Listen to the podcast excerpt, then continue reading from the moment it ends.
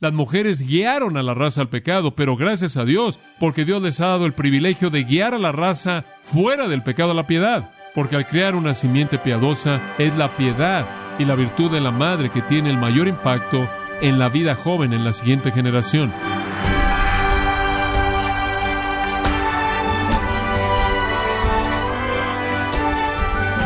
Le damos la bienvenida a su programa Gracias a vosotros con el pastor John MacArthur. La mayoría de nosotros probablemente no hayamos dado mucha importancia a este hecho, pero Génesis indica que fue la mujer quien pecó antes que el hombre. Ahora bien, el género no es un problema en la salvación. Ambos sexos son igualmente pecaminosos y pueden ser igualmente salvados. Aun así, las mujeres podrían haber llevado irremediablemente el estigma de ser las primeras en pecar si Dios no las hubiera bendecido de manera especial. Le invito a que nos acompañe con el pastor John MacArthur con la serie titulada El alto llamado de Dios para las mujeres, en gracia a vosotros. Abramos nuestras Biblias juntos conforme estudiamos la palabra de Dios en Primera de Timoteo capítulo 2. Primera de Timoteo capítulo 2 versículos 9 al 15 es nuestro texto. Estamos estudiando juntos el plan de Dios para las mujeres en la iglesia.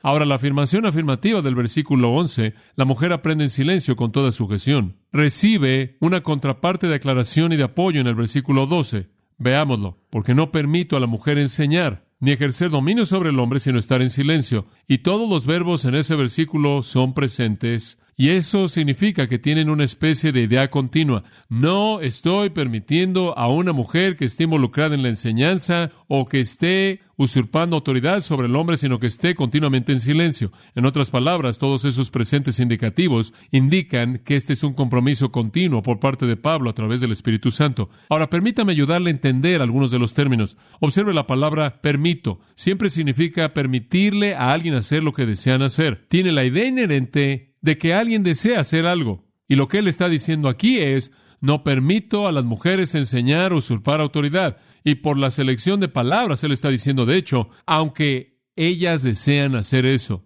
Y ese fue el problema en esa iglesia, y todavía es el problema en la actualidad, porque hay mujeres, inclusive en la actualidad, que desean enseñar y predicar en la iglesia y usurpar autoridad. Las mujeres siempre han deseado gobernar, liderar, Regresamos a Génesis capítulo 3, versículos 15 y 16, y recordará que esa parte de la maldición que Dios trajo sobre el hombre y la mujer en la caída fue que la mujer desearía controlar al hombre y él tendría que gobernar sobre ella. Y ahí está el conflicto de los sexos a partir de la caída. La mujer desearía buscar el control. La palabra para su deseo ahí es una palabra usada solo una vez más en el Pentateuco, y eso es en Génesis 4.7, y es usado ahí, entendemos que significa claramente tomar el control, porque ahí habla de que Satanás toma el control. Y entonces concluimos que esa palabra significa que una mujer desea tomar el control, dominar. E inclusive en la iglesia es verdad que hay mujeres que no están contentas con su función dada por Dios y buscan alcanzar un lugar de prominencia en la enseñanza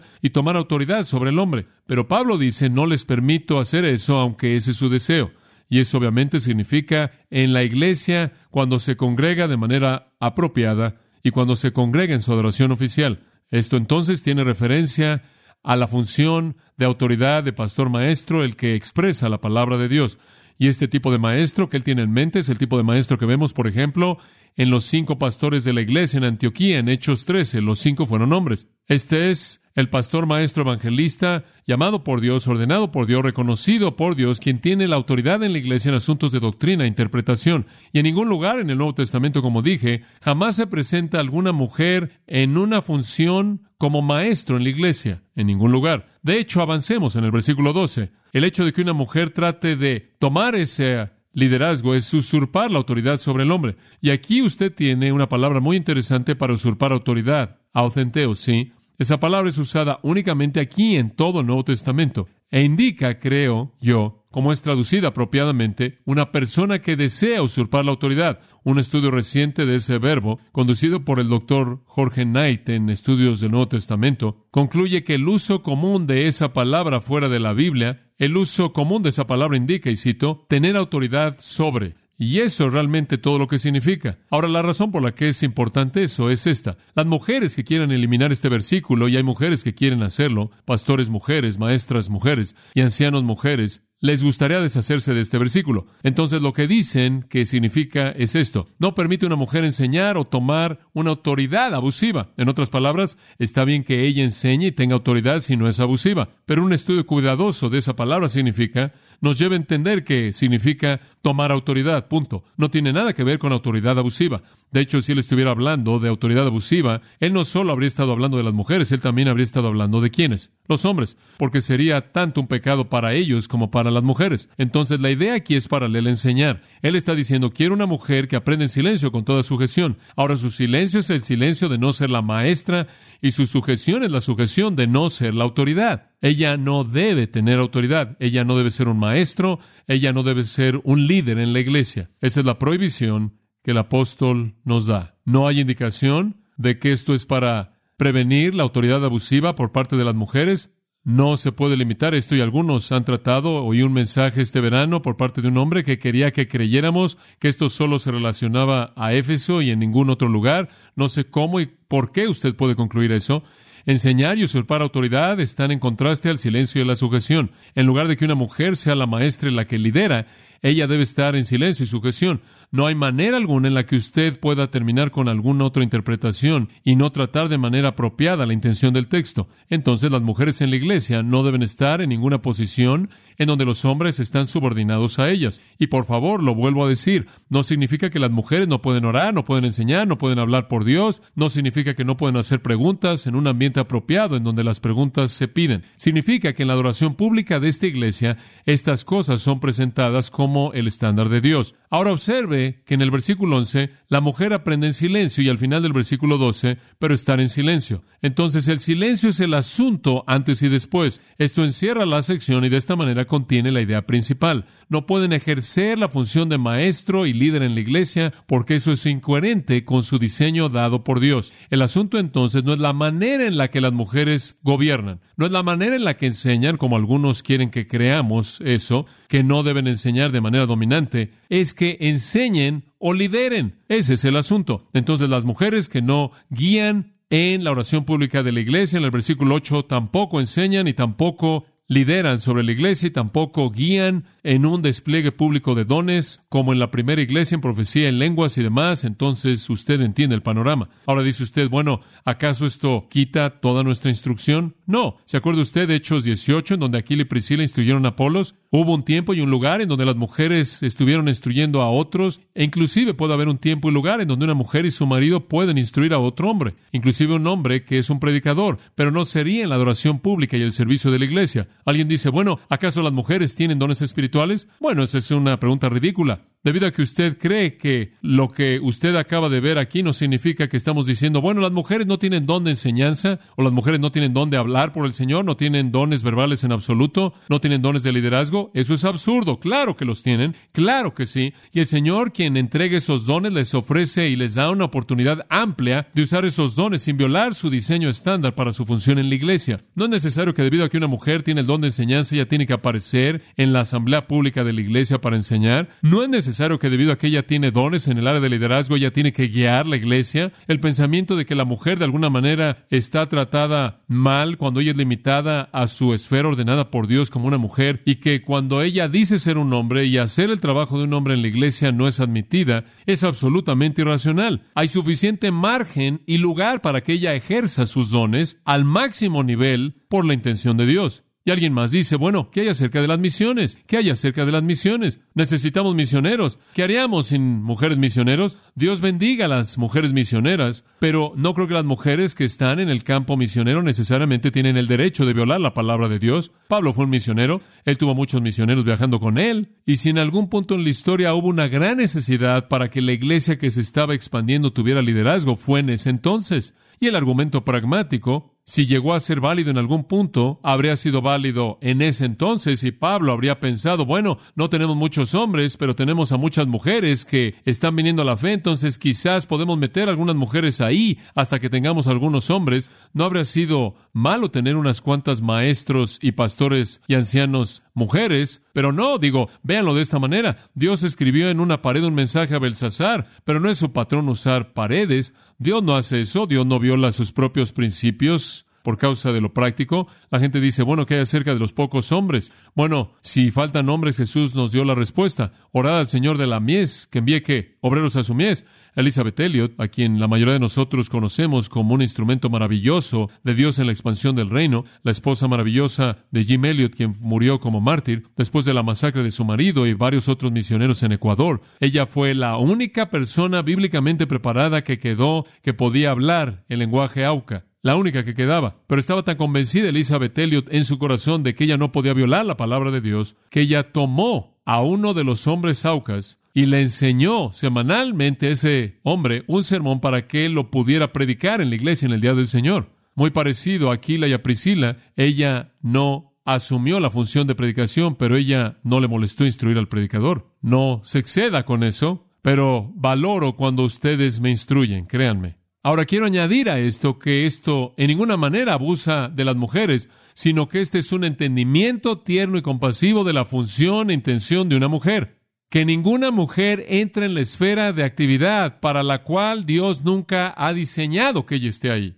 Ella está planeada para una función diferente. Las mujeres no cantan bajo y los hombres no tienen bebés. Las personas también han mentido. Dice usted, bueno, el único poder en la sociedad y el mejor lugar en el que alguien puede estar es estar en el liderazgo y es más satisfactorio guiar que seguir. Piensa en eso. ¿Realmente es verdad eso? ¿Quiere todo lo que viene con ser un líder, más vale que tenga una carga muy, muy pesada en su espalda y pueda cargarla. Más vale que tenga algunas piernas fuertes y una espalda fuerte, porque el liderazgo no es lo más fácil. El ego hace que la gente busque prominencia y con ella buscar la responsabilidad de probar su poder, pero dicha responsabilidad, créamelo, no siempre es un amigo al que le damos la bienvenida. Francamente, si usted quiere conocer la verdad, la subordinación y la sujeción es la condición de la paz más grande y la felicidad más grande y el contentamiento más grande, de la seguridad más grande y de la protección más grande, porque alguien más está a cargo del cuidado de usted. Entonces, no viva bajo la ilusión de que usted realmente puede conocer una gran experiencia en la vida si usted tan solo puede llegar a la punta de la pila del montón y controlar todo. Le digo a las mujeres que quieren buscar hacer eso, quédense donde están, bajo la protección, el cuidado y el sustento amorosos de su marido y de los líderes de la iglesia, y ese es un lugar mucho más feliz en donde estar. La carga es mucho más ligera. La sujeción, amigos míos, no es un castigo, es un privilegio. Es un privilegio que alguien cuide de usted y eso por diseño de Dios. Y hablando del diseño de Dios, vayamos a nuestro siguiente punto. Su diseño, su diseño. Y aquí, para apoyar lo que él acaba de decir, vienen estos dos versículos maravillosos, 13 y 14. Aquí está la raíz de la función de la mujer en el diseño de Dios. Versículo 13. Porque Adán fue formado primero, después Eva. Ahora, eso es tan claro. El lugar de una mujer fue ordenado en el orden de la creación. Adán fue creado primero y después la mujer. Primero protos, primero en rango, primordial. Él es Ish, ella es Isha en el hebreo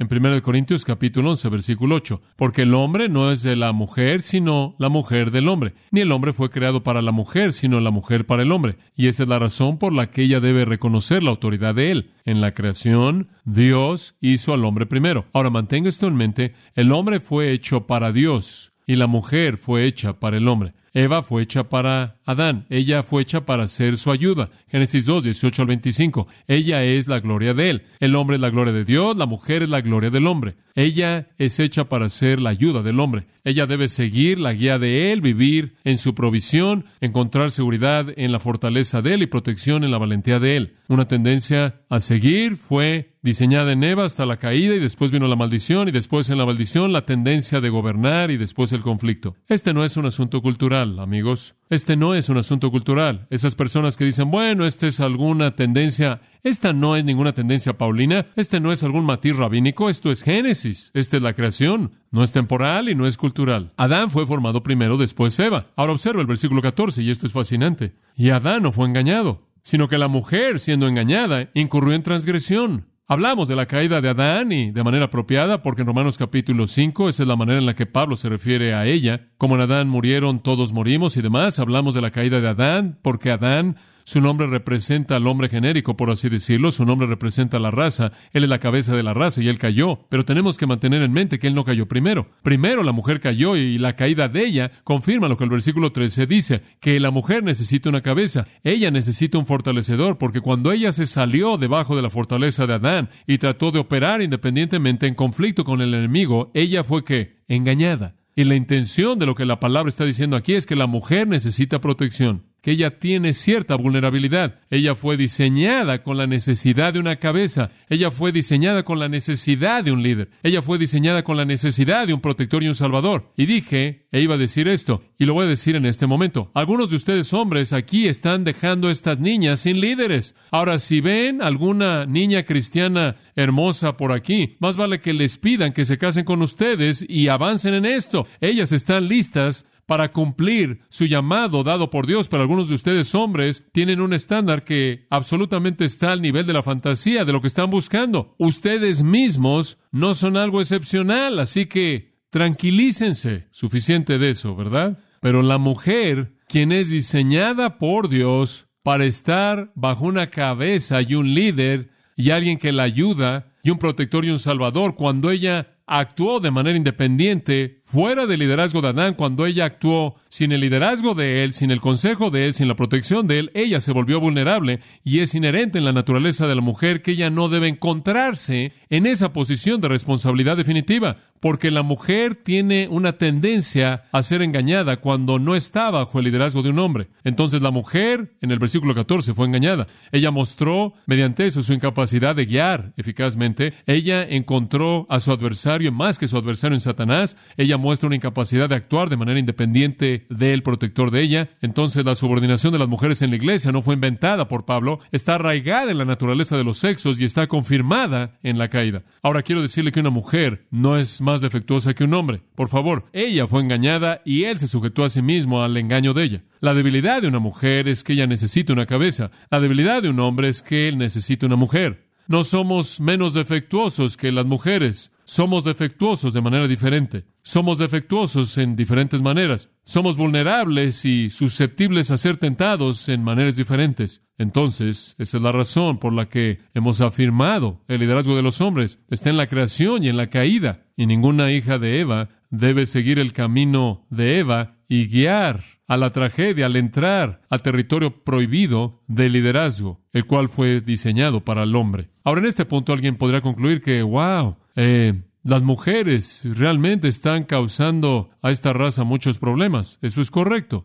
Ella es la que hizo esto. Ella es más susceptible quizás al pecado o a la tentación. No, nada más diferente. Pero ¿acaso esto no deja un estigma terrible en las mujeres? Muchas mujeres dirán, hombre, estoy contenta en Romanos 5, pero no estoy muy contenta en este pasaje. No me molesta la culpa de Adán, pero esto es un poco pesado para que nosotros las mujeres llevemos esto. Podría dejar la impresión de que la mujer en cierta manera está bajo el desagrado permanente de Dios. Entonces, para evitar eso, llegamos al punto final, su contribución en el versículo 15. Y esto es simplemente maravilloso. No sé por qué la gente se confunde tanto en este versículo. Su contribución, un versículo maravillosamente instructivo, pero, o a pesar de todo eso, se salvará engendrando hijos si permaneciera en fe, amor y santificación con modestia. Ahora observe este versículo. Qué cosa tan fascinante. Ella se salvará engendrando hijos. Ahora, esto es en contraste a otra frase. Observe el versículo 14. Adán no fue engañado, sino que la mujer, siendo engañada, incurrió en transgresión. Parábasis. Ella cruzó el límite, ella cruzó la línea. Entonces ella está en la transgresión. Las mujeres están en pecado. El estigma de la caída está en la mujer. Pero se salvará engendrando hijos. Ahora alguien dice, ¿qué tipo de salvación es esta? ¿Quieres decir que eres salvada del pecado al tener bebés? No, no será posible que fuera eso. Bueno, observe que dice, se salvará, se salvará. Tiempo futuro muestra que no podrá referirse a Eva. A algunos les gustaría pensar que se refiere a Eva y el engendrar hijos de ella, pero no dice ella se salvará. Pero no es así, se salvará. Además, si continúan en la fe, en plural, significa más que una mujer. Algunos piensan que es María y que ella es la ella, siendo María, fue salva al engendrar a Cristo. Es un pensamiento agradable, pero no puedo imaginarme algo más confuso para este pasaje. ¿Cómo es que puedes llegar a ver eso aquí? No lo sé. No veo a María y no veo el nacimiento de Cristo aquí. Ella debe ser el sentido genérico cuando es comparado con la palabra permanecieren. Esto es plural en el griego. La mujer fue engañada y en la transgresión, no obstante, ella se abre para incluir a todas las mujeres. Ella se salvará en engendrar hijos. Si continúan en, entonces ella en cierta manera se derrite en el plural. Ahora, ¿qué es lo que él está diciendo? Todas las mujeres son salvas engendrando hijos. Bueno, ¿de qué manera? Bueno, ¿qué tipo de afirmación general es esa? ¿Qué tipo de salvará quieres decir aquí? Bueno, no salvas del pecado, sino escuche esto. La palabra salvará puede significar librado, puede significar salvado de cosas diferentes del pecado. Lo que tenemos que entender aquí es que todas las mujeres son libradas. Ahora escuche con atención. Todas las mujeres son libradas del estigma de haber causado la caída de la raza al engendrar hijos. En otras palabras, las mujeres guiaron en la caída, pero por la gracia maravillosa de Dios son liberadas del estigma de eso al engendrar hijos. ¿Cuál es el punto? Escuche con atención. Pudieron haber causado que la raza cayera al salirse del diseño de Dios, pero también se les da la responsabilidad prioritaria de criar una simiente piadosa. ¿Entiende usted eso? Ese es el equilibrio. No salvación de alma, no nacimiento espiritual, sino que las mujeres son liberadas de ser dejadas en una situación de estigma de segunda clase permanente por la violación del huerto. Son libradas de ser vistas como débiles de manera permanente y propensas al engaño e insubordinadas. Puede imaginar cómo sería si los hombres tuvieran bebés y lo único en lo que las mujeres jamás contribuyeran a la raza humana fuera la caída. El equilibrio aquí está. Las mujeres guiaron a la raza al pecado, pero gracias a Dios, porque Dios les ha dado el privilegio de guiar a la raza fuera del pecado a la piedad. Dice usted cómo. Escúchelo. Porque al crear una simiente piadosa es la piedad y la virtud de la madre que tiene el mayor impacto en la vida joven en la siguiente generación. ¿No es así? Ellas tienen el desafío de crear a una simiente, una descendencia piadosa. Dios ha diseñado esto para devolverle a la mujer su dignidad. Ella es salva del estigma de la caída y su camino a la dignidad y a la utilidad, y su gran contribución viene al aceptar lo que Dios dijo de que engendrarían hijos. La maternidad entonces es la función diseñada para la mujer en general. Ahora, obviamente, Dios no quiere que todas las mujeres sean madres, algunas de ellas Él ni siquiera quiere que estén casadas. 1 Corintios 7, algunas de ellas tienen el don de soltería. Algunas Él les permite ser estériles para sus propios propósitos. Pero como regla general, así como el matrimonio es generalmente la gracia de la vida, como Pedro lo llama, así la maternidad es aquello que revierte el estigma de la mujer y les permite proveer para la sociedad la crianza de una descendencia piadosa, lo cual en un sentido real revierte la maldición por la cual ella fue tan responsable. El dolor de engendrar hijos fue el castigo por el pecado de ella, pero el resultado de engendrar al hijo es la liberación del estigma de ese pecado. Es maravilloso ver cómo Dios ha diseñado eso. El dolor que ella enfrenta le recuerda su pecado, el resultado le recuerda la gracia restauradora de Dios y la vuelve a colocar en el lugar en donde ella hace una contribución positiva a la piedad de la próxima generación. Ella pudo haber causado una generación que se hundiera en el pecado, pero ella puede, al ser una madre que cría hijos piadosos, traer una generación a Dios. Lo que Pablo está diciendo por el Espíritu Santo es que una mujer debe aceptar su función dada por Dios, y esa función no consiste en proveer un liderazgo público a la iglesia, sino en crear una descendencia piadosa. Y esa es la razón por la que él dice que ella será salva al engendrar hijos, pero solo si, véalo, si permaneciera en fe, amor y en santificación con modestia o dominio propio. Si ella es piadosa, ella puede crear esa descendencia piadosa. Y sabe una cosa, para mí es tan triste y trágico que las mujeres quieren quejarse por una vida insatisfecha porque no pueden actuar como hombres y tienen el privilegio único de crear una generación piadosa de hijos que son criados en su pecho mismo y que llevan una relación íntima con ellos que ningún padre puede conocer. Y de esta manera restaurar dignidad a esa condición caída a la cual ellas contribuyeron y de esta manera pueden convertirse en todo lo que Dios quiso que fueran. Son libradas de los resultados del pecado y pueden mantener una influencia positiva en la sociedad y en la iglesia al aceptar la función como una madre que cría hijos piadosos. Esa es la razón por la que dice inclusive cuando las viudas jóvenes pierden a sus maridos. Versículo 14 de 1 Timoteo 5. Quiero pues que las viudas jóvenes se casen y críen hijos y gobiernen su casa. Ese es su llamado. El ideal más elevado para la feminidad cristiana está aquí y así es como la iglesia debe operar, amados. Miren, somos guiados por hombres en la adoración de la iglesia, oran, predican, enseñan, proveen liderazgo a la iglesia, pero el equilibrio perfecto de eso es la influencia de las mujeres piadosas que criaron esa generación piadosa.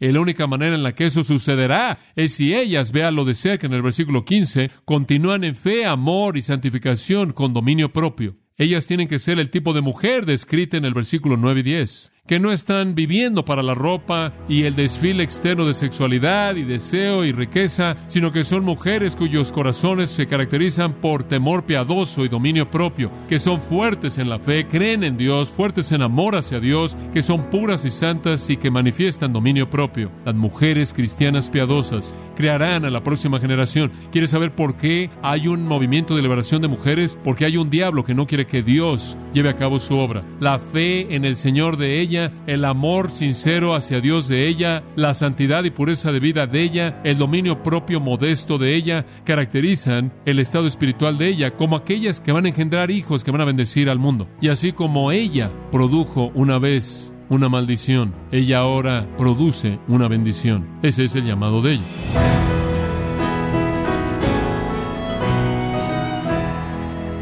Hemos estado escuchando al pastor John MacArthur observando el papel crucial que las mujeres tienen en la economía de Dios, parte de la serie El alto llamado de Dios para las mujeres, en gracia a vosotros. Estimado oyente, tenemos a su disposición el libro titulado Distintos por diseño, escrito por el pastor John MacArthur. En este estudio se nos ayuda a entender y poner en práctica los principios bíblicos para los papeles a desempeñar tanto por los hombres como por las mujeres, y puede obtener su copia en gracia.org o en su librería cristiana más cercana. Y quiero recordarle que puede descargar en audio transcripción gratuitamente los sermones de esta serie El alto llamado de Dios para las mujeres, así como todos aquellos que he escuchado en días, semanas o meses anteriores en gracia.org.